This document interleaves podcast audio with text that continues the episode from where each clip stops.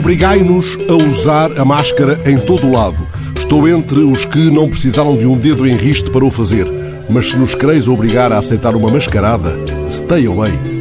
Se pretendeis dar abanões na sociedade, adotando medidas autoritárias de duvidosa constitucionalidade e desprovidas do mais elementar bom senso, stay away.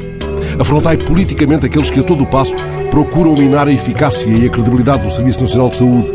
Reforçai a capacidade de resposta dos profissionais de saúde e, sim, criai condições para dissuadir e para penalizar o bandalhamento cívico, os comportamentos negligentes, tantas vezes ostensivos. Mas se vos ocorre abanar as garantias jurídicas em que se escora a nossa liberdade, os fundamentos constitucionalmente assegurados da nossa liberdade, stay away. Se não defendeis a minha privacidade como peça essencial de um bem público, stay away. Se, apesar de um discurso público assintomático, estáis sendo atingidos por um vírus securitário e aceitais abrir caminho a que os meus movimentos não escapem ao vosso radar, stay away.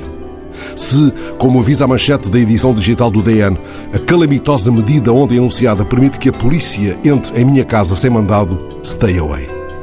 Em tempo, o grande abanador deveria e poderia ter sido, entretanto, mais pressuroso a desbloquear o prometido acesso fácil ao subsídio de desemprego, aliviando o sufoco acrescido daqueles que perderam com a pandemia o seu posto de trabalho.